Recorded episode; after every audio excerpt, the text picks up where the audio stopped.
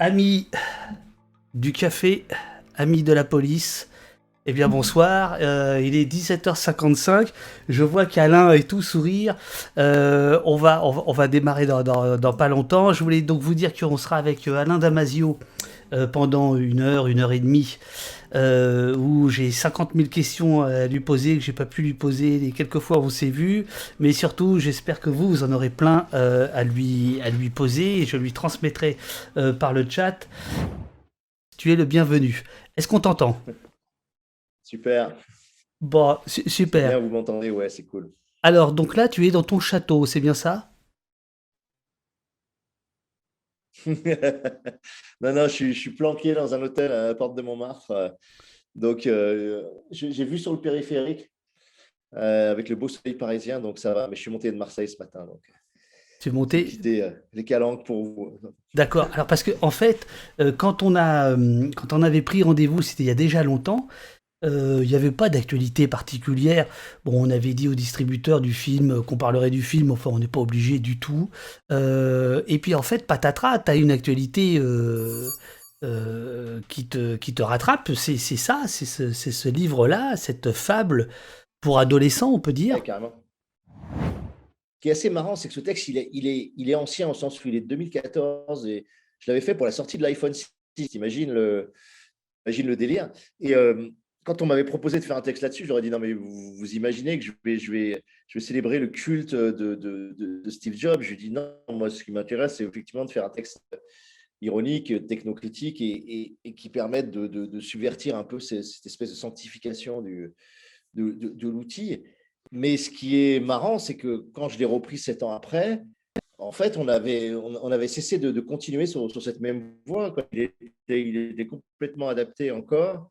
Et je dirais même qu'on s'est peu rapproché du point, du point que j'avais anticipé. Mais bon, voilà, moi je le dis souvent, la, science-fiction, c'est quoi L'hypertrophie du, présent? C'est euh, façon de, pousser les reliefs à peine perceptibles du, présent pour en faire, pour en faire des montagnes et, pour essayer de, mettre cette montagne devant, devant les yeux des gens en leur disant ben, regardez, si on continue, c'est vers qu'on va. Quoi.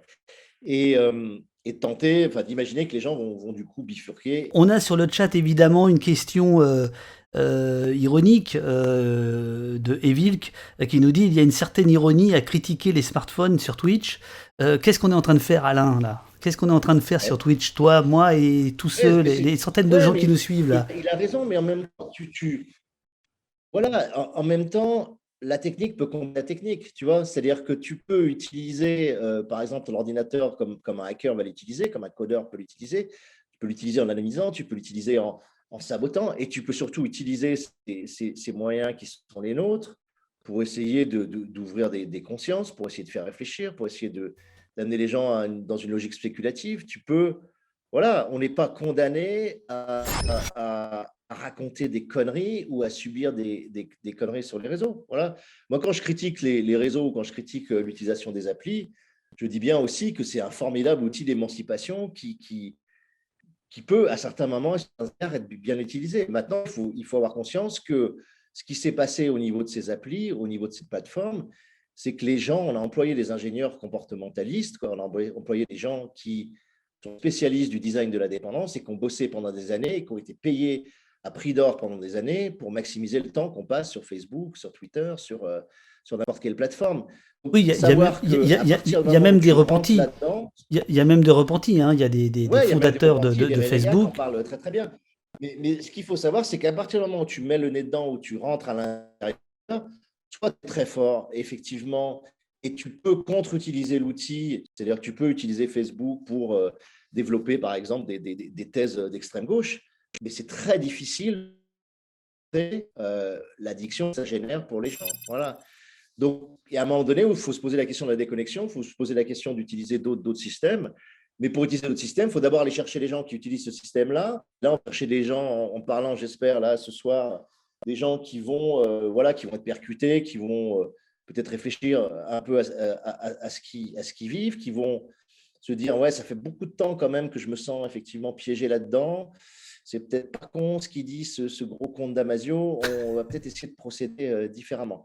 Mais voilà, il faut, il faut euh, utiliser le monde commun. Moi, je ne fuis pas le monde commun. On est dans, voilà, c'est mon monde. Je suis dans le capitalisme. Tout le monde Je ne suis pas capitaliste, je suis à l'intérieur de lui, c'est de l'intérieur de lui que je, dois me battre. Quoi. Voilà. Comme je suis à l'intérieur de la société de contrôle, et c'est de l'intérieur de cette société que je dois ouvrir des trous. On a, plus d'enjeux de, de, taupinière, en fait. On a des enjeux de, percer des trous dans la plaque, on a des enjeux de, voilà, de, forage. Mais euh, on ne peut pas se prétendre en dehors, personne ne peut se prétendre en dehors ni des réseaux aujourd'hui, ni, euh, du capitalisme globalement comme, comme, euh, comme système de consommation et d'échange. Voilà. Mais à nous, à l'intérieur de ce système-là, d'essayer d'en faire autre chose. J'espère ce, ce qu'on va faire ce soir. Moi, j'aimais bien, il y a Nietzsche qui, dit ça, et j'adore quand il dit ça, il dit il faut analyser l'espèce humaine comme, comme un zoologue analyse les espèces animales.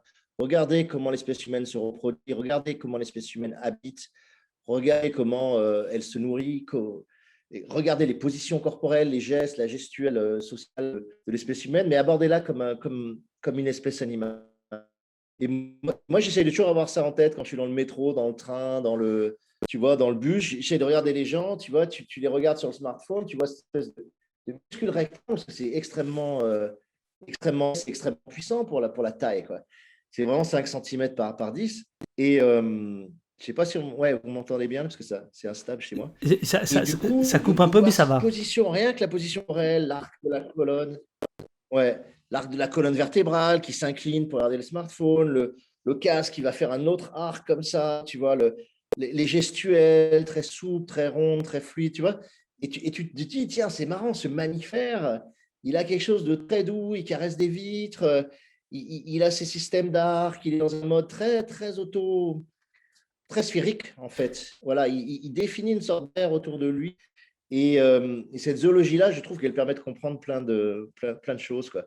Et j'aime bien le, faire sans même regarder ce que la personne regarde sur son téléphone, juste de, m'inspirer de la gestuelle et de l'énergie que ça dégage, certaine douceur, certaine somnolence, quelque chose de. Une grâce aussi, hein, parce qu'il y, a une forme de grâce des fois là-dedans. quoi. Puis surtout quand tu as une science-fiction politisée comme, comme la mienne, tu espères lancer des alertes sur ce qui peut advenir. Et en les lançant, tu espères euh, faire mouche et, pousser les gens à bifurquer, en tout cas à ne, pas aller dans la direction de, des alertes que tu, que tu définis ou que tu essayes de, rendre visibles. Mais malgré tout, tu prends souvent l'effet inverse, c'est-à-dire que je ça sur les dystopies, l'aspect dystopique, l'aspect anti-utopique, on, est, on a tendance à créer de la fascination en fait. On crée beaucoup plus de fascination qu'on crée de, répugnance coup, moi, très naïvement, dans la zone du dehors, je suis là à faire une espèce de tour du citoyen démocrate, qui est une tour panoptique à partir de laquelle tu peux regarder n'importe quel point de la ville, parce que tous les quartiers sont construits en gradins pour que tu puisses regarder de partout, etc. Et en fait, je, bâtis une espèce de métaphore du panoptique de Bentham et, euh, de la façon dont, Michel Foucault en parle dans ce est puni. Et j'étais très content de, mon truc en disant, regardez, voilà, j'ai encore développé encore plus ce panoptique dans lequel on est, c'est ce, ce, qui va venir avec les caméras sans comprendre une seule seconde que la surveillance allait devenir possible par un outil très individuel que tout le monde allait empoigner avec énormément de désir et que, les gens allaient mettre en place d'eux-mêmes cette espèce de, surveillance possible. Puisqu'aujourd'hui, les taux de pénétration sont plus de 95%, je crois que c'est 98% de gens qui en France ont un téléphone portable. Donc, donc, sans, euh, enfin, autant qu'un frigo, autant que l'eau potable. Quoi. Il y a même plus de gens qui ont un portable aujourd'hui qu'une télé, je pense. Même mmh. peut-être plus de gens qui ont un portable que, euh, que, que l'eau au robinet. On ne parle pas assez du jeu vidéo, mais si tu veux, c'est l'ensemble de, de, ces techniques. Mais le jeu vidéo, c'est un, un, très bon, un très bon médium. C'est-à-dire que le jeu vidéo, c'est un médium que tu peux vraiment contre-utiliser. Ça peut être un véritable outil de subversion. C'est-à-dire que le jeu vidéo, c'est assez marrant parce que s'il y a on peut dire, s'il y a un médium qui s'est construit sur le divertissement, c'est vraiment le jeu. Le jeu, par définition, c'est juste pour jouer. Voilà, on, était là pour s'amuser, se divertir, se détendre, etc. Euh, et, il a fallu du temps pour que le jeu vidéo prenne, j'ai envie de dire, ses lettres de noblesse et devienne du jeu vidéo, pour certains, du jeu vidéo vraiment d'arrêt d'essai. Moi, j'appelle ça d'arrêt d'essai. C'est-à-dire qui permet d'avoir vraiment une approche beaucoup plus subvertive, une approche réflexive, euh, qui développe des qualités euh, et, des, et, des, pratiques cognitives qui sont, qui sont, qui sont fortes. Donc, il faut, faut euh, créer, construire, élaborer ce type de jeu. Il faut essayer de faire en sorte qu'ils prennent une place plus importante par rapport aux blockbusters qui, je veux dire, qui ont des budgets colossaux. Il faut savoir que le jeu vidéo, le budget du jeu vidéo a dépassé celui du cinéma et de la musique. Hein. C'est le, premier budget culturel euh, euh, mondial. Hein. Je crois que c'est 800 milliards par, an, mais, c'est plus gros que l'industrie musicale, ce qui est quand même dingo. Quoi. Et c'est devenu l'art populaire numéro un. Voilà. Donc, c'est vraiment un lieu de lutte pour moi. C'est un lieu de lutte, ou en tout cas, c'est un lieu qui politiquement doit être plus investi qu'il ne l'est encore aujourd'hui.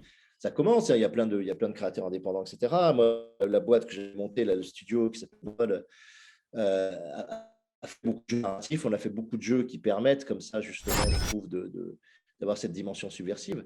Mais il y a du boulot à faire. Et il y a encore beaucoup de jeux qui fonctionnent à la dopamine uniquement, qui sont purement addictifs, qui sont des jeux qui te piègent dans des boucles sans aucun intérêt sur lequel tu perds ton temps et tu vides ton cerveau. Mais voilà, il y, a, un boulot à faire. Ce boulot a été fait dans le cinéma il y a bien longtemps euh, avant. C'est-à-dire que, et on le voit sur les parents. Moi, j'adore. Un truc qui me frappe tout le temps, c'est je vois dans le milieu que je, côtoie là, où c'est un milieu plutôt intello, artistique, machin, tous les parents que je connais sont capables d'arbitrer sur les types de séries télé, les types de films qu'ils doivent montrer à leurs enfants, qu'ils peuvent montrer à leurs enfants. Tu vois? L'éducation par euh, le, le, film est fait. Aujourd'hui, j'en connais aucun dans ce milieu-là, j'en connais un seul en fait, en vérité, qui, qui utilise les jeux vidéo comme un outil d'émancipation, de construction, de, de, de déploiement, d'éducation. C'est-à-dire que les parents n'ont pas encore intégré cette idée que le jeu vidéo est aussi un outil euh, de construction de sa subjectivité et qu'il faut, il faut travailler dessus. Alors pendant que, que, tu parles, en fait, là, je viens de mettre une, une bande-annonce euh, d'un jeu qui, euh, qui s'appelle Life is Strange dont tu avais été, je crois, euh, un des, scénaristes du premier épisode. Euh, euh, si mes souvenirs sont bons, alors moi, en fait, figure-toi que j'ai découvert cette série-là lors du premier confinement, où j'ai totalement plongé, j'ai pleuré devant mon écran. Tellement j'étais immergé dans l'histoire de, de, alors, de, de, la saison 2. Là, ce que je montre, c'est la saison 1. Ouais, vraiment, vraiment. Et je voulais t'écrire parce que je, à ce moment-là, je, je, vois que ton nom apparaît dans la, dans, dans la boîte. Tu es, tu es cofondateur du, du studio, euh, euh, ça s'appelait comment ouais, Dantnode. Je l'ai quitté déjà depuis, euh, depuis 5 ans, je crois. Ah, pardon. J'avais été script docteur, en fait, sur le, sur le premier scénario. Ouais c'était marrant parce que j'avais les premières versions. C'est super intéressant d'avoir les premières versions et de voir comment ils ont, ils ont super bien retravaillé. C'est la, la septième version hein, qui, qui, est finalement été, été prise pour, le, pour la saison 1. Et, moi, j'aime beaucoup ce qu'ils ont fait et ce qu'ils font, mais aussi parce que le gameplay qui est extrêmement simple, c'est ce gameplay qui t'offre la possibilité de revenir dans le temps et de modifier les événements. Je trouve que c'est un gameplay viscéralement politique. Voilà. Pour moi, la politique, c'est ça. C'est comment à un moment donné, il y a des bifurcations qui arrivent. Comment, si on avait fait ça collectivement, si on faisait ça collectivement, comment on pourrait faire bifurquer la société ou les lois, ou tu vois, si je te prends la loi de sécurité globale, comment si on va trouver les bonnes façons de bloquer en, activant, j'ai envie de dire, les sociétés de journalistes, en, termes de manif, en termes d'occupation, en termes peut-être de création, justement, je dis n'importe quoi, de jeux vidéo qui, qui montrerait ce que cette loi données ou de romans ou de nouvelles ou de slam ou de je sais pas quoi, comment tu peux réorienter quelque chose et empêcher que quelque chose de, négatif se, se, fasse. Et donc, ce, gameplay du rewind, qui est un gameplay super simple, il, il, il, acte, si tu veux, viscéralement, il te donne la possibilité de te dire, ouais, j'ai une possibilité d'action sur la narration du monde, quoi. J'ai une possibilité d'action sur, sur l'histoire du monde. Et ça, là, c'est l'histoire de ton petit monde dans, un, dans un collège américain, mais mais le principe est là. Donc, je, trouve que, de toute façon, le jeu vidéo, c'est toujours le gameplay qui est la clé. Moi, je me suis beaucoup gouré quand j'ai fait le, le, le, jeu que j'ai fait là-bas, qui était Rayman Mummy, où j'avais fait un jeu très politique, mais avec un background politique et justement contrôle avec la mémoire numérisée, etc. Euh, j'avais cru qu'en posant cet univers derrière, ça suffisait pour que le jeu soit politique. Mais en réalité, un jeu, il est politique si le gameplay est politique. Et, dans ce jeu-là, malheureusement, un des gameplays qui était le plus important pour moi, le Memory Remix, le remix de la mémoire, qui était le vrai gameplay politique du jeu, c'était que seulement 10% du jeu, tu vois. Et le reste, c'était du combat, c'était du, du, travers, etc. Et je me suis rendu compte après coup qu'il faut se poser la question du gameplay dès le départ, parce que c'est la mécanique de jeu qui va déterminer à quel point la pratique est politique ou, non. Il faut, c'est pareil pour le médium, quoi. Il faut, il faut comprendre un médium pour bien l'utiliser. Et moi, j'étais trop extérieur à ce médium, je suis encore trop extérieur à ce médium pour, euh, l'avoir bien, euh, pour m'en être bien servi, quoi. Tu vois, faut pas être péremptoire, c'est-à-dire que le fait que des jeux vidéo euh, électroniques existent, c'est génial, mais peut-être qu'il faut être capable aussi de se dire, bah, les jeux de plateau, les jeux de société, les jeux grandeur nature, les grandes nature, euh, bien délire en collectif, c'est aussi euh, excellent, les escape games, les, tu vois, c'est revenir à des dimensions. Moi, j'ai bien aimé la mode escape game au sens où tu revenais tout d'un coup à quelque chose d'extrêmement physique, concret, une pièce, un lieu, euh, un collectif ensemble dans le même lieu au même moment. Et, et tu, euh, Donc, il y a toujours des possibilités, mais c'est toujours des mises en concurrence ou en compétition de, de, de mode de jeu. C'est de croire que voilà, un shoot them up type Call of Duty est la seule façon de, de bien jouer aujourd'hui. Ben non, quoi, tu vois, c'est. Alors, à, propos de, de, de ça, à propos de Call of Duty, je, je, tiens de sources vraiment sûres. Je peux évidemment pas vous dire qui. Le préfet de police de Paris est un adepte de Call of Duty. Il joue le soir à Call of Duty. tu ris, mais c'est vrai. Euh, voilà, il joue à Call of Duty. il, adore ça, il adore ça, semble-t-il. Euh, vers 20h, 21h, il rejoint ses appartements au deuxième étage de la préfecture de police de Paris, où il aurait installé euh, tout un. Je vous jure que c'est que ça m'a été dit par quelqu'un qui ne m'a jamais dit de bêtises sur ces questions-là, qui voilà. Je peux pas en dire plus. Donc voilà, qui Didier Lallemand joue à Call of Duty, par exemple. Toi, tu dis ça t'étonne pas. Pourquoi ça t'étonne pas? Parce que je veux dire, c'est si tu veux, tu ne peux pas impunément être, préfet de police ou, policier. Enfin, je veux dire, tu as forcément une économie de désir derrière. Je veux dire, tu ne peux pas vouloir maintenir l'ordre ou, euh, te rêve de, euh, de, de, de, des voyous, etc. Et, et, ne pas traduire, en tout cas, cette économie de désir. Et c'est peut-être très bien qu'il joue à Call of Duty parce que ça lui évite de, tirer euh, réellement sur, sur des gens. Moi, j'ai jamais su si ce type de jeu était une catharsis qui permet d'éviter beaucoup de catastrophes euh, dans le monde réel, ou si au contraire, ça acclimatait, euh, si tu veux, la possibilité de, prendre une arme et effectuer. En fait, de très rares cas de gens qui ont, en jouant bah, sur Call of Duty, c'était justement le, le, gars, le Norvégien, là, qui, avait, qui avait tiré sur 80 personnes euh, et qui jouait à Call of Duty et qui s'était entraîné même avec Call of Duty. Mais ces cas sont extrêmement rares. On ne peut pas en tirer une loi. Non, on ne peut pas en tirer des lois. moi, je, moi, je crois que c'est plus c'est plutôt une façon de, de se débarrasser d'un centre de pulsion. Mais... On a d'autres questions euh, de Veuve Chico, euh, qui est une abonnée, euh, je la remercie infiniment. Étant un virtuose des mots, peut enfin, Alain peut-il expliquer en quoi, pour lui, ces néologismes résisteraient mieux au détournement? Comment créer un néolangage de lutte qui soit un bien commun? Les mots sont aussi des espaces de lutte, ne vaut-il pas mieux se battre pour eux? Vous avez une demi-heure. Ouais, voilà. c'est chaud. c'est une très belle question, je trouve. C'est une très très belle question. Moi, je, crois que le langage, euh, c'est quelque chose d'absolument vivant et qu'il faut maintenir vivant. Et pour maintenir une langue vivante, il faut absolument créer régulièrement des termes, créer régulièrement des néologismes et euh, essayer de, les faire circuler comme une monnaie, comme ça, euh, une monnaie clandestine, que les gens vont se réapproprier et qui va, et qui va les, les, et, je pense aussi que des néologismes, euh, quand tu es dans le domaine politique, il y a parfois certains mots qui te permettent de réunir les gens et qui te permettent de leur donner des références communes qui sont, qui sont précieuses. Et parfois, c'est des mots c'est des mots très simples hein, aussi, qui ne sont pas forcément des néologismes, mais qui permettent aux gens de se recristalliser, de réengager au, autour, comme je pense au mot vivant, par exemple, qui a, qui a vraiment remplacé euh, dans les luttes écolo et, des gauches le, le, mot nature et qui est devenu vraiment un terme extrêmement, euh, extrêmement porteur, riche, puissant, à mon avis, et, euh, et qu'on a eu raison d'investir et dont j'ai peur qu'il devienne un, un qu'il soit démonétisé très rapidement par, par la réutilisation. Moi, ce que je vois en tout cas, c'est qu'on a beaucoup de cas, la publicité ou les médias dominants ou les réseaux vont très très vite récupérer un mot et vont le, et vont le flinguer, vont faire une espèce de...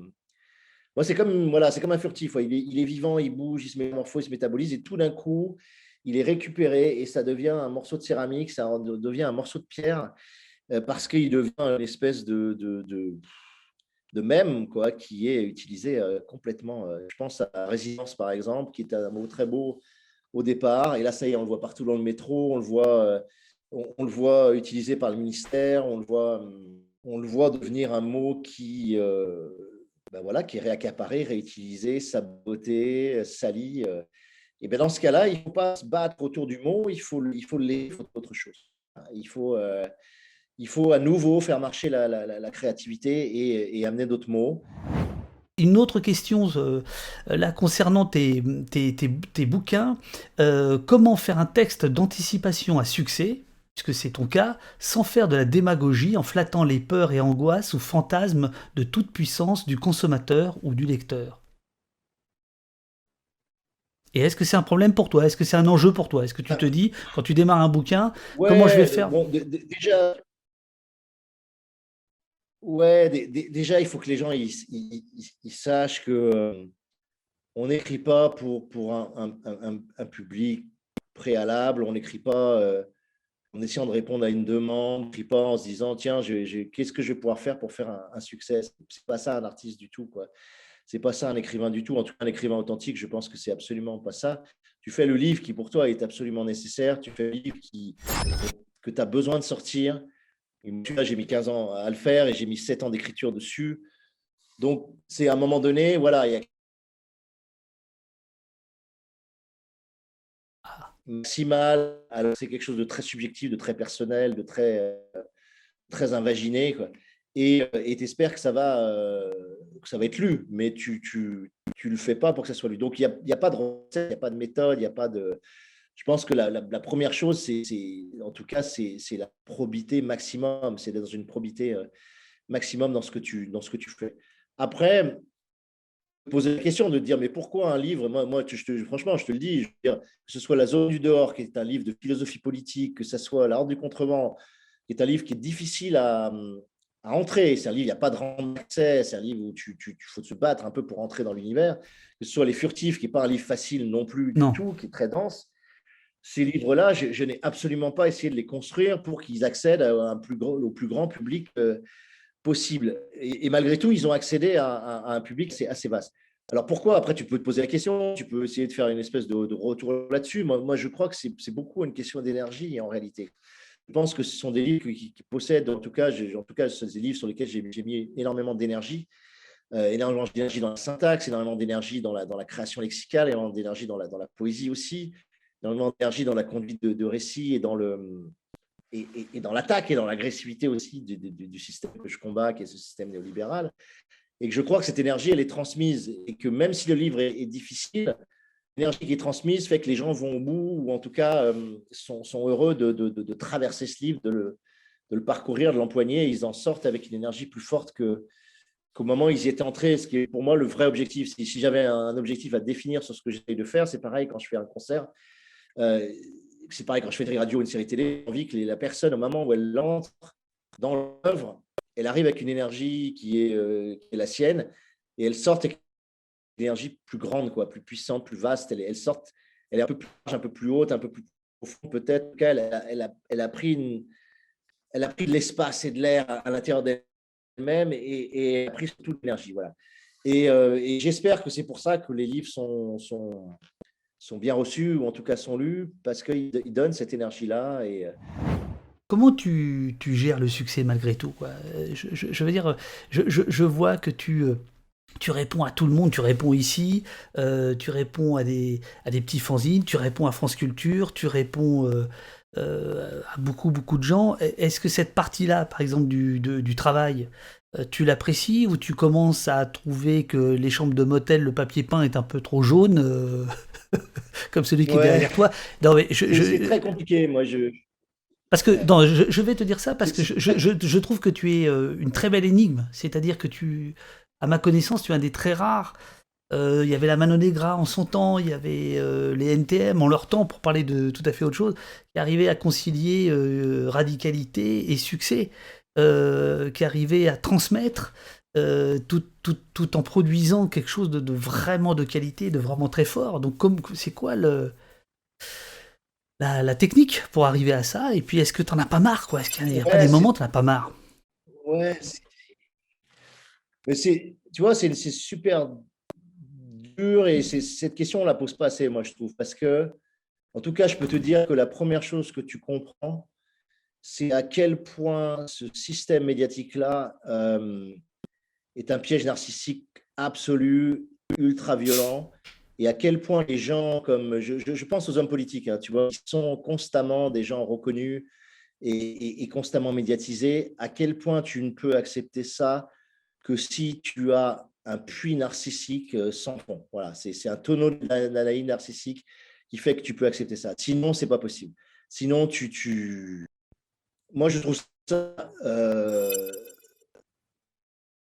très et très nécessaire en même temps. C'est-à-dire que moi, je vais te dire juste un truc très simple. Quand, j'ai sorti les furtifs, j'ai fini le, je me rappelle encore, c'était, le 11 mars, tu vois, 2019. Quand vite, j'ai commencé la promotion le, le, allez, on va dire le 11 avril 2019. C'est-à-dire un mois après. Et pendant neuf mois, on s'est baladé en France partout avec mon éditeur. On a fait des tas de trucs, des concerts et tout. Et j'ai défendu le livre et j'ai défendu sur toutes les valeurs qui sont liées à ce livre, parce que moi, ce qui m'intéresse, c'est de défendre les valeurs qu'il y a dans le, dans le bouquin. Et au bout de, six mois, je me suis senti ultra mal. Et je ne comprenais pas pourquoi, tu vois. Je ne comprenais pas ce qui n'allait pas. Le livre marchait super bien. On avait passé les 100 000 exemplaires. Euh, c'était un succès colossal. Et c'était dans les 10 meilleures ventes de livres en France. J'avais tout pour être heureux. Et j'arrivais pas à piger ce qui n'allait pas, tu vois. Et en fait, je me suis rendu compte que ce, système-là, en fait, ça coupe ton rapport à toi-même. Tu n'arrêtes pas de parler de toi. Tu n'arrêtes pas de parler de ce que tu fais. Tu n'arrêtes pas de parler de tes idées. Et en faisant ça, je ne sais pas, je n'ai pas l'explication, hein, mais en faisant ça, tu coupes ton lien toi-même. Tu coupes le lien authentique et intime qui n'est jamais aussi fort qu'au moment où tu écris. Quand tu termines un bouquin, tu es au sommet de la fusion avec toi-même, tu es dans l'axe de ta tête, tu es au, cœur de ce que tu dois faire. Tu, es en termes d'épanouissement, pour moi, il n'y a rien de plus fort que ça. Et tout d'un coup, tu fais la promo, tu es dans les modes de reconnaissance, on vient te demander de parler de tout et n'importe quoi. C'est-à-dire comment on me pose des questions sur tout et n'importe quoi. Hein. Comme on l'a vu là, tu vois, sur le jeu vidéo, l'écriture inclusive, euh, euh, la loi de sécurité globale. Parce qu'à partir du moment où tu as une parole politique ou tu as une parole sociale, on va te sur plein de trucs. Et tu te rends compte que tu es coupé de toi-même et tu sais plus où es, tu sais plus qui tu es, tu sais plus où tu es, tu sais plus quoi. Et c'est super dur. Et c'est super dur de résister aussi à l'espèce de. Euh, valorisation du moi que ça produit, qui fait que tu as l'impression que tu fais des choses importantes, alors qu'il faut garder ce jugement intérieur sur ce que tu fais et te dire non, là j'ai fait de la merde, là c'était bien, mais cet interview j'ai fait de la merde, et là je dis des trucs, je répète, ça fait 15 fois que je répète le même truc, je, dis des conneries sur société de contrôle, je, tu vois, garder cette, ce jugement critique et garder les gens autour de toi ce jugement critique. Donc c'est super. Euh, euh, après, il y a l'autre aspect qui est que je pourrais me planquer, je pourrais euh, être beaucoup plus dans l'anonymat, puis faire mes bouquins et, pas aller m'exposer, tu vois, je pourrais le faire. Mais moi, j'ai toujours pensé que voilà, j'avais une responsabilité politique dans ce que je fais. J'ai écrit pour des raisons politiques au début. Et je trouve qu'il y a très peu de gens, ou il y a trop peu de gens, en tout cas, qui vont dans les médias généralistes pour porter des idées euh, qu'on appelle aujourd'hui radicales, qui sont pour pas, même pas radicales, que tout le monde devrait avoir euh, pour moi. Ils sont considérés comme gauche, alors que pour moi, c'est simplement les idées qu'avaient la gauche dans les années 70, je serais dans les années 70, je serais juste un mec complètement normal. Et aujourd'hui, j'apparais comme un mec radical parce que la société s'est tellement décalée sur la droite que euh, d'être juste de gauche, simplement de gauche et authentiquement de gauche, tu, tu, apparais pour, pour, un radical. Donc, et, je me dis, je dois faire le boulot. Voilà, je dois mettre les mains dans le cambouis, je dois y aller, je dois porter ces idées-là, je dois les défendre. Et, euh, et, je ne dois pas laisser tout l'espace médiatique qui est pourri euh, en grande partie, qui est en grande partie saturé par des gens de droite, je ne dois pas leur laisser toute la place. J'ai la chance qu'on m'invite, j'ai la chance d'être écouté un peu. Donc, je le fais, j'y vais, même si, euh, même si ouais, il y a plein de moments, je me sens sali, en fait. Hein, tu vois, tout simplement, je me sens crade ou, euh, j'ai l'impression de. Je sais pas, j'ai l'impression euh, que je, surtout que je ne suis pas moi-même. Enfin, tu vois, que je, perds ma. Alors, j'essaie hein, de garder cette dimension très accessible, très simple. Alors comme il nous reste euh, un peu moins d'une demi-heure, j'aimerais quand même aborder, désolé, euh, la loi sécurité globale, et notamment à travers un, truc que tu as dit euh, lors d'une manifestation dans le Vercors, c'est un article de, reporter et ça m'avait euh, absolument euh, soufflé. Euh, tu avais, voici la photo. Tu es donc ça se passe au mois de février. C'était il y a pas très pas très longtemps dans le Vercors et tu as eu cette phrase qui est absolument renversante. Aujourd'hui, on compte 250 000 policiers et gendarmes. On a 21 000 policiers municipaux et on va rajouter 165 000 acteurs de la sécurité privée on arrive à 430 000 policiers ou assimilés, soit plus de gens qui travaillent pour la répression que de gens qui nous nourrissent, puisqu'aujourd'hui on est à peu près à 400 000 exploitants agricoles. Il y a plus de gens pour nous réprimer que des gens pour nous nourrir, euh, as-tu ajouté? D'abord, comment ça t'est venu cette, ce comptage qui est exact? Parce que j'ai vérifié, il est exact. Et je l'ai vérifié, donc je l'ai répété à mon tour en boucle, en te citant. mais comment, comment ça t'est venu cette idée? Comment tu, cette idée t'est venue de, euh, et, juste pour, et, juste pour te dire, euh, je, te, donne un petit, un petit truc pour, euh, pour les promos, on vient de parler de ça. Si jamais tu devais reparler de ça, il y a quelqu'un dans le chat la semaine dernière, quand on a parlé de ce, cet article, qui a dit il y a plus de gens pour surveiller le blé que de gens pour en produire. Beau. Voilà. C'est beau. Et ça dépend de quel blé tu parles aussi. Mais... non, là, il voulait dire le, capitalisme, quoi. Voilà, enfin, la société marchande. Pourquoi j'en suis venu à ça? Parce que je, suis en train de, développer des, un projet de, de, zone autogouvernée un peu dans le, en, milieu rural, justement, en pleine, en pleine campagne. Du coup, euh, j'ai des enjeux de, terrain agricole et d'exploitation agricole. Et, du coup, je m'intéressais à ça et, et c'était là-dessus. Mais, surtout, c'était parce que sur cette loi de sécurité globale, ce qui m'a halluciné, c'est l'idée que on allait demander maintenant à ce que j'appelle les milices, c'est-à-dire les polices privées, quoi, c'est-à-dire euh, le fait des, vigiles, quoi, des vigiles, etc. La sécurité privée sont un maillon essentiel du continuum de sécurité en France, tu vois.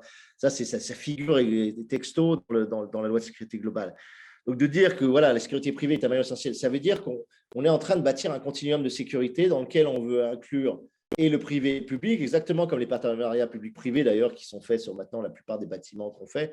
Quand tu vois par exemple le tribunal à des grandes instances à Paris qui a été fait en partenariat public-privé et qu'on paye, on paye aux constructeurs, nous, euh, voilà, euh, contribuables euh, tous les ans pour ce tribunal, alors que ça devrait être un bâtiment fait fait par l'État pour l'État et pour, nous. Quoi. Donc, ouais, c'est ça qui m'avait, frappé. Et, et, le fait de me dire, que c'est doublement aberrant, quoi. C'est-à-dire c'est doublement aberrant aussi peu l'agriculteur pour nous nourrir, parce que pour qu'on en ait aussi peu, ça veut dire qu'il faut qu'on ait une agriculture industrielle, des tonnes de pesticides et qu'on ait, on ait des pratiques agricoles qui sont, qui sont dévastatrices pour le, pour le vivant. Donc, c'est aberrant d'avoir aussi peu de, de, gens quand tu sais que 50% de la population était consacrée à nous nourrir au début du XXe siècle. En 1900, on avait 30% des, de la population qui était, qui était paysanne, quoi, hein, qui était, donc, dont, le métier de travail quotidien était de, de, de, faire de la nourriture pour nous. Quoi. Et là, on arrive à des taux euh, bas, donc c'est très mauvais signe. Et en réalité, il faut que le nombre de paysans augmente encore. Et parallèlement, le nombre de flics euh, est, je trouve, extrêmement, euh, extrêmement, euh, extrêmement élevé. Et, et, on crée ce continuum de sécurité, c'est-à-dire qu'on empile des lois liberticides d'année en année, on crée cette synergie d'acteurs publics-privés, on, multiplie les outils de, surveillance et les capteurs olfactifs, les capteurs sonores, euh, évidemment tous les types de caméras, les caméras piétons, les caméras, les drones, etc.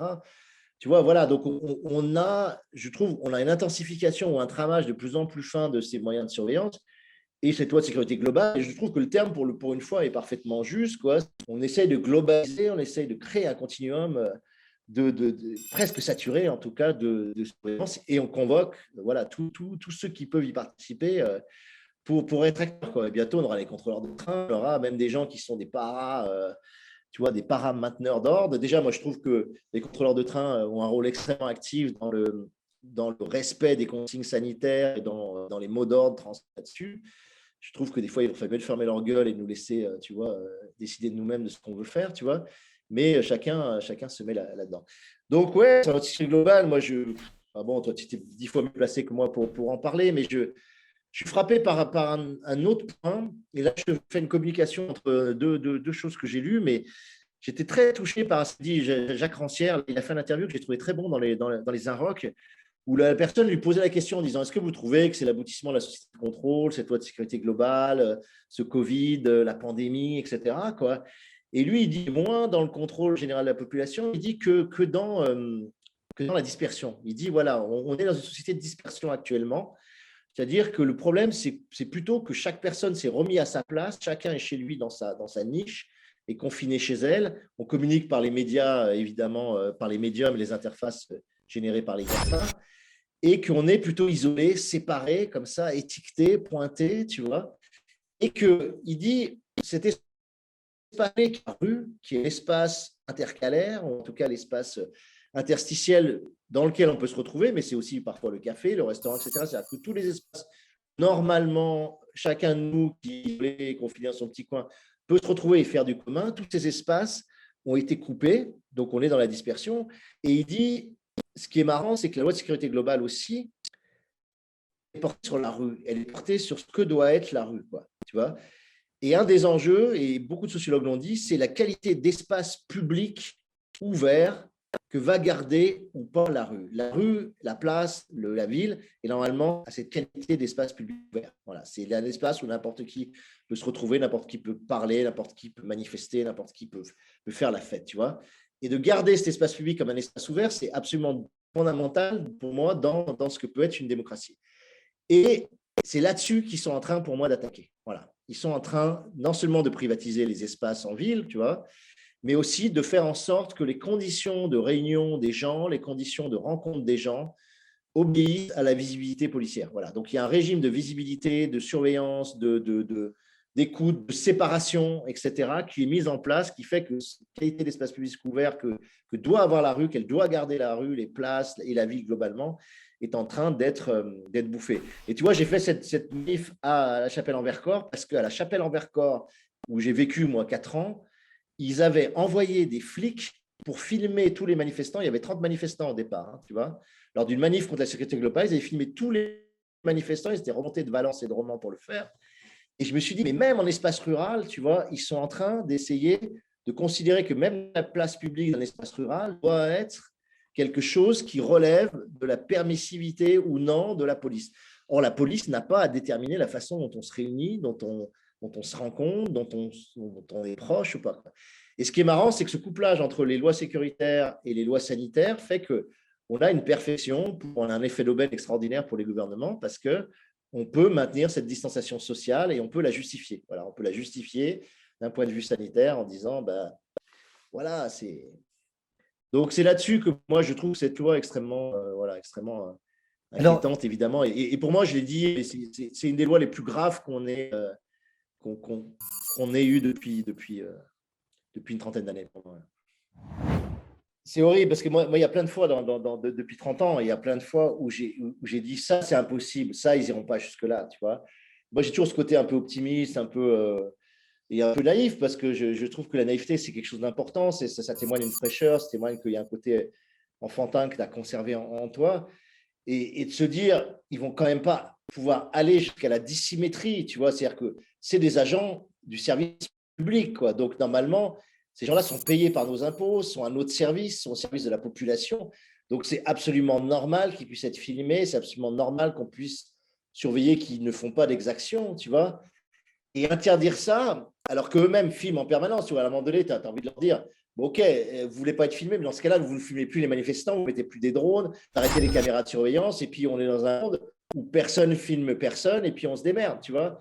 Mais là, tu vois, de réintroduire l'asymétrie, c'est ce que définit d'ailleurs Michel Foucault dans le panoptique. Hein. Le panoptique est défini par une asymétrie de vision, c'est-à-dire que la personne qui est dans la tour centrale du panoptique peut regarder chaque personne dans la cellule sans elle-même être vue. Ce qui fait que le prisonnier ne sait jamais s'il est vu, et c'est parce qu'il ne sait pas s'il est vu qu'il l'auto-contrôle son, son comportement.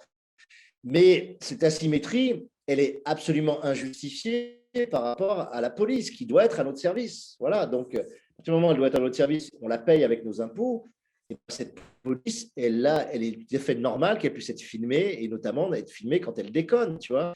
Et, je trouve ça délirant. Enfin, tu vois, pour moi, dans, le, dans dégage de l'échiquier politique extrême droite, c'est un des signes les plus hallucinants parce que, en réalité, si tu permets ça, enfin, si tu, si tu interdis le fait de filmer les policiers, tu interdis de façon absolue toute possibilité de recours en cas d'agression des policiers, en cas de blessure, de mutilation, d'excès, de, etc. C'est-à-dire que tu signes un blanc-seing, tu signes un chèque en blanc à tous les policiers de France en leur disant vous pouvez faire maintenant ce que vous voulez, vous n'avez plus aucune chance d'être condamné au tribunal, parce que la seule chose qui vous permettait qu'on vous condamne était ces fameuses vidéos, tu vois. Et ça, tous les avocats qui ont défendu des, des personnes mutilées, matraquées, etc. le disent. Sans les vidéos, c'est impossible de, contredire la parole policière.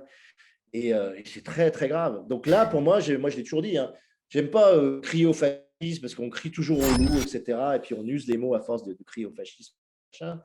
Mais là, je veux dire, de permettre une impunité absolue des policiers dans l'exercice de, l'agressivité et des, et, des, blessures et des plaies et, des, des, matraquages, des tortures, des mutilations qu'ils peuvent faire, leur dire vous ne serez jamais filmé, on ne pourra jamais témoigner contre vous. Voilà, c'est, moi je trouve que Lordon l'avait dit très très bien. Il avait dit un corps policier ne peut fonctionner que s'il y a un surmoi. Un corps policier, il a un ça extrêmement puissant et c'est un ça de, répression, c'est un ça de défoulement, c'est un ça. Et ce, corps policier, si tu ne lui mets pas un surmoi extrêmement fort, tu ouvres la porte à des abus euh, absolument déments, quoi, tu vois. on ouvre la porte à des abus de milice. Alors justement, tu, parlais de, Lordon, et il y a euh, François qui, euh, avait vu ce drôle de débat, très sincèrement, euh, que nous avions eu à Émoutier sur Résistance Résistance, où tu étais, où on était tous les, il y avait, il y avait donc il y avait Lordon. Comme tu viens de parler de Lordon, c'est pour ça que je, je prends la question. et donc est-ce que tu peux revenir sur le principe de l'archipélisation des luttes que tu avais évoqué lors de ce, lors de ce débat? Euh, Est-ce que tu maintiens toujours ta position face à l'argument de Lordon qui était que chaque archipel sera de toute façon maté par le pouvoir? Est-ce que tu te souviens de ça ou pas? Ouais, là-dessus, c'est un gros point de, c'est un gros point de dissension avec Lordon et son, et son livre Vivre sans m'a beaucoup agacé à, à ce titre-là, Lordon, il reste souverainiste, c'est-à-dire il, considère que le grand soir est encore possible, c'est-à-dire que le capitalisme peut être retourné d'un seul coup comme une crêpe et que hum, on va réussir euh, par des mobilisations, suffrage universel, par euh, des révoltes, etc., mais qui seraient des révoltes massives et, globales, on aurait la capacité à retourner ce système. Moi, moi j'y crois absolument pas. J'y crois absolument pas parce que le capitalisme est une économie. Voilà. Et, le capitalisme, il est, c'est une eau pour moi, c'est-à-dire qu'il est dans nos corps, il est, on, le sue, on le, on le pisse, on l'éjacule, on le boit. Euh, il, y a, quelque chose d'extrêmement organique dans ce capitalisme-là, et tous les désirs qu'active le capitalisme, on est tous traversés par ça. Et qu'on ne va pas s'en sortir euh, simplement parce que mentalement, on a décidé que c'était un mauvais régime. Et moi, je dis toujours, on est contre le capitalisme, mais on est tout contre, en fait. C'est ça le problème, c'est qu'on est tout contre. Et pour moi, la façon topologique de lutter contre ce, contre ce régime, c'est pas, même pas l'underground, c'est-à-dire de dire on va passer sous le régime, on va créer une culture, une contre-culture, etc. Parce que les contre-cultures, elles sont très très vite remontées au niveau euh, de, du sol et dès qu'elles ont un peu de succès, dès qu'elles mes bouquins, etc., elles sont remontées comme culture officielle, validées comme ça. Elles font tourner le capitalisme. Moi, je fais tourner les plateformes de diffusion, malgré moi, etc. Et c'est pareil pour la musique, pour les séries télé, etc. Donc, ce n'est pas l'underground qui va s'en sortir. Ce n'est pas les positions de surplomb non plus, parce qu'elles sont trop froides, trop abstraites. Moi, je crois à des positions de topinière. J'appelle ça des, pratiques de topinière ou des pratiques d'émergence d'îles. Si on considère le capital comme un océan, je pense qu'effectivement, il y a des éruptions volcaniques qui vont être suffisamment puissantes à des moments pour créer des îles, des îlots plus ou moins vastes, plus ou moins grands. Et la capacité des gens de, rallier à la nage ces îlots, de s'installer dessus, de développer dessus des nouvelles formes de, vie, tout simplement, des nouveaux types de monnaie, des nouveaux types d'échanges locaux, des nouveaux types d'habitats, des nouveaux types de rapports vivants, des, nouveaux types de fonctionnement culturel, etc nouvelle ethnologie, en fait, hein, qui est souvent une ethnologie qu'on peut prendre d'ailleurs du, passé des sociétés sans État. Ça, oui, ça va créer des expériences concrètes. Ces expériences vont donner beaucoup de force, vont donner beaucoup de puissance à ceux qui les vivent. On le voit sur la ZAD. Et à partir de là, oui, il y a des choses qui vont pouvoir se, passer. Et c'est en corrélant évidemment ces archipels, c'est-à-dire c'est en corrélant ces îles entre elles, en créant tout un système de liens extrêmement fort, extrêmement tissé, que progressivement ce régime va, à mon sens, changer et qu'un nouveau continent va, va finir par émerger. Là, je suis convaincu que c'est la seule façon euh, efficace et concrète. Là, je parle de stratégie concrète. Hein. Je ne parle pas de rêve euh, pour qu'on puisse changer ce régime. Je ne crois absolument pas ni au suffrage universel, ni à la 6 République ou 7e République. Je ne crois absolument pas, comme Lordon, qu'on peut, voilà, à un moment donné, euh, aboutir au grand soir. Je pense que c'est un contresens sur ce qu'est le capitalisme et sur à quel point le capitalisme est insinué en nous, à quel point on est relais de ce capitalisme, à quel point on est bouffé par la société de consommation, à quel point on est acteur, on est, euh, voilà, on est actif dans, dans, ce régime. Et, et, pour changer, il faut absolument qu'il y ait des expériences sociales, humaines, concrètes, dans des lieux un peu à l'écart. Donc c'est pour ça que je crois beaucoup au monde rural. Je crois beaucoup à, des ZAD, mais des ZAD, j'ai envie de dire euh, plutôt des ZAG, c'est-à-dire des zones autogouvernées plus que des zones à défendre. Même si une zone à défendre, ça permet de souder les gens euh, souvent. Voilà. Et plus il y en aura, et il y en a, hein. enfin, je veux dire, ça se développe. Alors, ça s'appelle des oasis, ça s'appelle des axes, ça s'appelle des oaves, ça s'appelle des ZAD, ça s'appelle ce que tu veux. Il y a plein de noms différents pour dire ça, ça s'appelle des communautés. Mais euh, plus il y en aura, et plus les gens vivront à l'intérieur, plus les gens expérimenteront concrètement le bonheur que ça produit de, vivre comme ça, plus le système va tout d'un coup, euh, voilà, progressivement changer. J'ai perdu mon pari avec moi-même. Tu n'as pas cité Deleuze. Tu as cité Foucault deux fois, j'ai noté, mais tu n'as pas cité Deleuze. C'est vrai, ouais, incroyable. Alors, c'est ouf. J'arrive à changer. Qu'est-ce qui se passe, Damasio? Qu'est-ce qui se passe? Alors, moi, je voudrais quand même qu'on le cite, euh, et notamment euh, euh, cette intervention qu'on peut trouver sur YouTube, qu'on pourra écouter de, de, 1987. Qu'est-ce que l'acte de création qui est, qui est reproduite un peu partout Là, je vous le montre dans le monde diplomatique, où il a cette phrase un truc euh, extraordinaire, très, très court, très efficace, très, très condensé. Et où il a cette phrase euh, qui, je, pense, te, te, sied comme un gant. Euh, je, sais que Deleuze, pour toi, c'est. il y a eu une très belle émission de toi à France Culture, je crois que c'est à France Culture ou à France Inter, où tu, tu pars du jour de, de, de, son, de son départ, on va dire. Et. de ça, voilà. Et, et dans Qu'est-ce que l'acte de création Deleuze dit la contre-information n'est effective que lorsqu'elle devient un acte de résistance. Euh, on peut finir là-dessus. Qu'est-ce que, est-ce que, est-ce que ça t'évoque quelque chose? Est-ce que, est-ce que c'est pas un peu galvaudé de le penser, ou est-ce qu'au contraire c'est l'horizon vers lequel on doit tendre? Est-ce que tu considères que ton œuvre euh, alors, attends, juste un truc sur le c'est marrant. Hein, je, tiens, je, tiens à te le dire, Alain, euh, parce que je crois que c'est la première phrase qu'on entend aussi dans, le film. Tu dis ah c'est marrant parce que c'est une expression à toi. C'est marrant. c'est marrant. Les gimmicks, tu sais, de C'est ça, bien sûr. Euh, moi, alors, on retient toujours de, conférences des choses très, très différentes. Moi, c'est une conférence euh, fondatrice. Hein, pour moi, je, recommande absolument à tout le monde de, regarder cette conférence à la FEMIS qu'il a fait, qui, est absolument prodigieuse. Il euh, euh, franchement, il n'y a pas une phrase d'inutile, c'est extraordinaire. Extraordinaire. Et euh, moi, j'ai plus retenu la communication, c'est un ensemble de mots d'ordre, c'est ce qu'il dit dans, le, dans, le, dans, ce, dans cette conférence et que la, difficulté, c'est de trouver les mots de passe sous les mots d'ordre. Et ça, j'ai toujours trouvé ça extraordinaire. Quoi. Et je pense que l'acte d'écrire, c'est ça, c'est trouver les mots de passe sous, les mots d'ordre. On est saturé de mots d'ordre, des mots d'ordre sanitaires en, ce moment, des mots d'ordre antiterroristes à d'autres moments, et de mots d'ordre néolibéraux à, encore d'autres moments. Et on essaie de nous faire vivre à travers ces mots d'ordre et, euh, on communique, comme dit, communiquer, c'est, ça veut dire ce que ça veut dire dans le langage de la police. Un communiquer, c'est ce que tu es censé devoir euh, croire et tu es censé devoir agir comme si tu croyais ce qu'on te dit. Donc, moi, c'est plus ouais, la, logique, la création des, mots de passe qui me paraît vraiment, euh, vraiment intéressante. Quoi.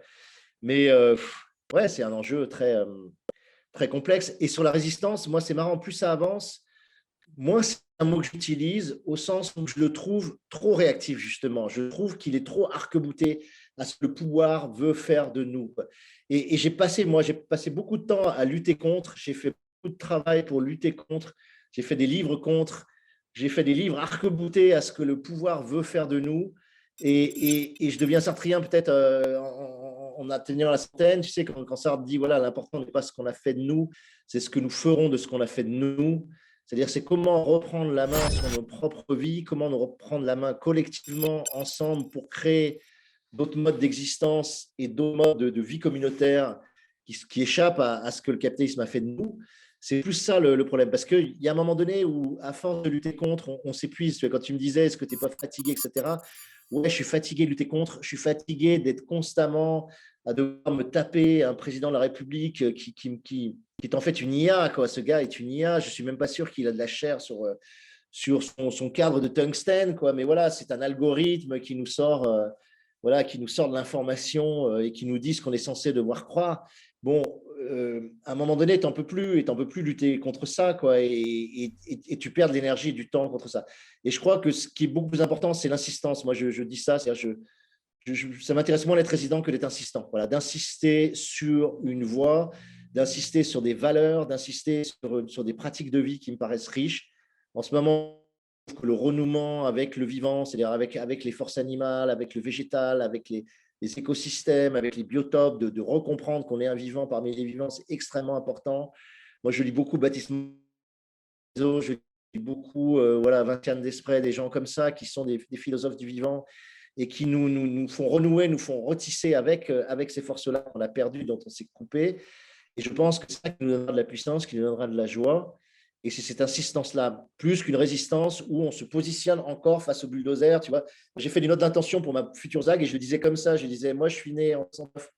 À partir des années 80, j'ai subi le bulldozer néolibéral qui avançait et je me suis recobouté sur le bulldozer et j'avais les pieds qui dérapaient dans la boue comme des millions d'autres gens, tu vois. Et le bulldozer a continué à avancer, mes pieds ont dérapé dans la boue et j'ai jamais réussi à l'arrêter. Donc peut-être qu'il faut que j'arrête de mettre devant le bulldozer et que je fasse autre chose, tu vois, et que j'essaye de, de construire ailleurs autre chose. Voilà.